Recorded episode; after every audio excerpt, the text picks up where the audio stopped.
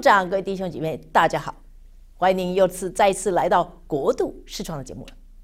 今天给您介绍的犹太节气，可以说是重要、最含有犹太民族精神的节气，是哪一个节气呢？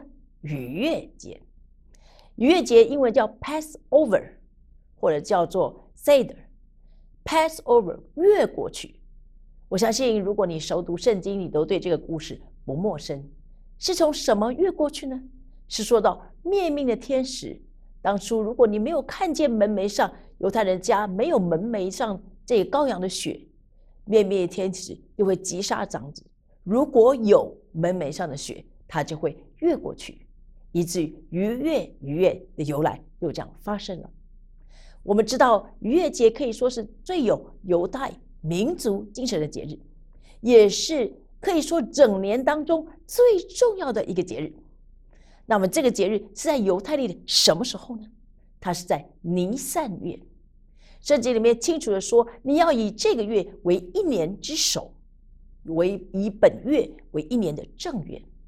也许你听到老师说到这里，你会非常惊讶，你会问：哎，奇怪，我们过犹太新年不是在西历的九月、十月吗？你要知道，其实犹太的日历里有两个新年，事实上不止两个新年。宗教新年是以逾越节，以尼散月的正月为开始。现在所谓的犹太新年，靠近九月、十月西历是民事新年。所以逾越节仍然是犹太人家家户户最重要的节日了。那么我们知道，在出埃及记里面也说得很清楚，其实以色列在埃及地为奴四百年，事实上是四百三十年。出埃及记十二章四十节说，以色列在埃及一共四百三十年。这一夜是耶和华的夜，耶和华的军队终于出了埃及。所以我们知道，以色列民、犹太百姓一共在埃及四百三十年。我们知道逾越节那一晚，他们匆匆忙忙吃了羔羊，他们带着还没有发酵的饼就出来了。我们知道，还没有发酵的饼、生的面团，就是我们之前一集介绍过无效节。他们出来以后，终于照着上帝的应许，从为奴之地出来，要往应许之地去，这是非常重要的。所以，我们看见在逾越节里面有什么样的方式呢？有什么样的重要性？第一个，它是一年中最重要的节日，事实上是犹太精神里连触碰节都不可以取代的重要性。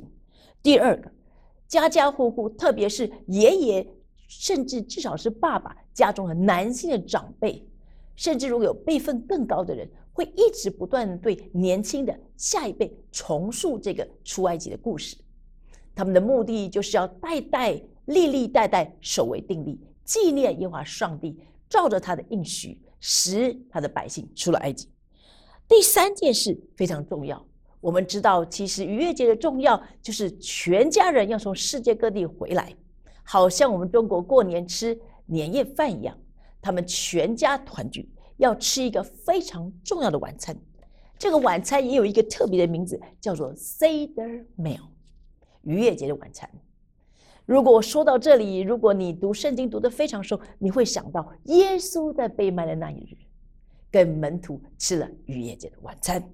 Seder meal 非常的重要，它有几个代表性的食物是一定要吃的。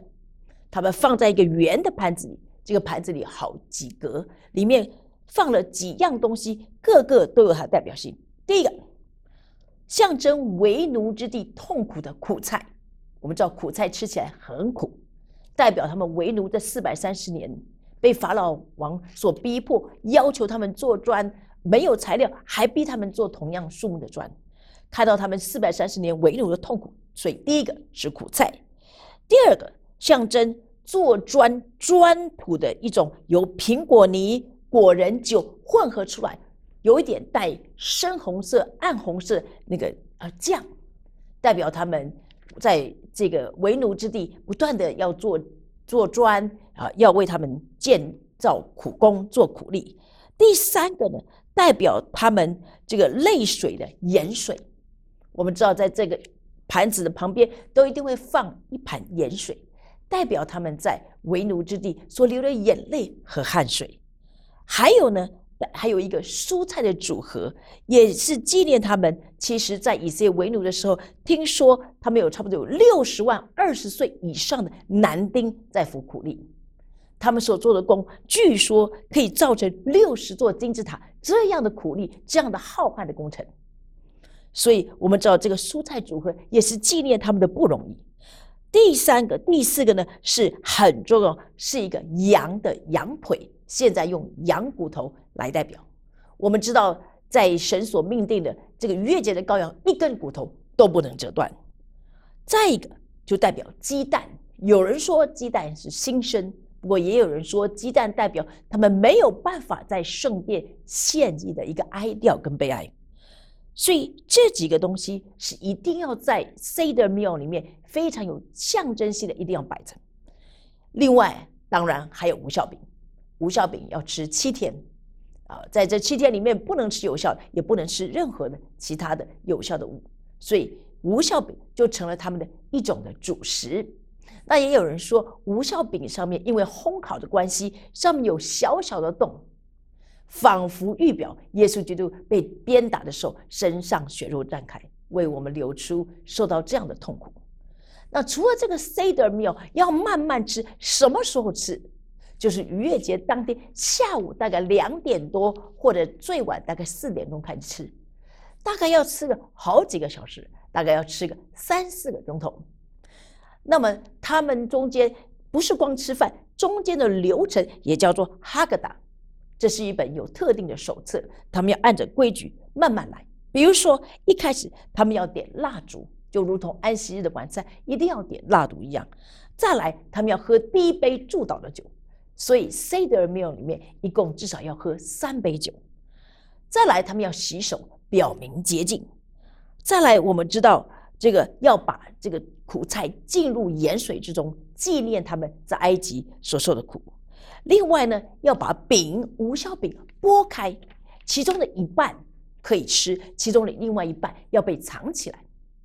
等一下，在家里的孩子们要把它找出来。再来，要长辈要重述逾越节的故事。再接下来，要喝第二杯的酒，象征救赎之杯。之后吃了第二杯以外，严格的犹太人要再次洗手一次。再下面一个步骤就是要祝福无效饼。再来，我们知道逾越节不可能只吃这几样，要把预备好的丰盛的筵席拿出来，大家一起吃喝。最后，他们要喝要喝第三杯的这个酒，代表以利亚之杯，这是但象征的未来。还有唱赞美诗等等此类，在这里我们不一一细数。但是整个 Seder meal 的程序大概要三四个小时，这是犹太人全家最严肃、最感恩，但是也最。欢乐的日子，他们这样做的目的是要他们世世代代，即或当时以色列还没有国家、还没有复国之前，他们也将世世代代守卫定力。如今以色列复国了，他们仍然持续的最重要、最严谨、最值得纪念的逾越节，仍然诉说怎么样过红海，怎么样上帝为他们行了大而可畏的事，怎么样行实灾救赎他们出埃及。所以，对我们基督徒而言，我们听到逾越节，就如同我刚刚说的，耶稣跟门徒最后的晚餐就是在逾越节吃的。我们可以看见新约跟旧约何等完美的联合。我们也听见施洗约翰说：“说到耶稣基督，说什么呢？看呐，上帝的羔羊，除去世人罪孽的。”因此，今天在我们讲述逾越节的时刻，好不好？也让我们来纪念耶稣基督这位逾越节的羔羊。为我们所成就的，让我们一起来祷告。亲爱的主耶稣，你就是那逾越节的羔羊，谢谢你为我们所成就的。主啊，我们谢谢你，你的信实带领以色列百姓出埃及四百三十年，果然成就了你的应许。主啊，你怎么样向你的百姓守约？到如今，你仍然是昨日今日一直到永远守约是慈爱的上帝。主我们谢谢你，我们看见你的百姓犹太人世世代代遵守逾越节，诉说你怎么样用你大能的手行实灾，使得埃及的法老能够释放以色列人得自由。主我们谢谢你，你大能的手仍然与我们同在。在我们想念逾越节的同时，我们献上感恩，你仍然为我们成为保护和遮盖，并且成就你在我们生命中的应许。我们把荣耀归给你，继续祝福你的百姓犹太人。奉耶稣的名祷告，Amen。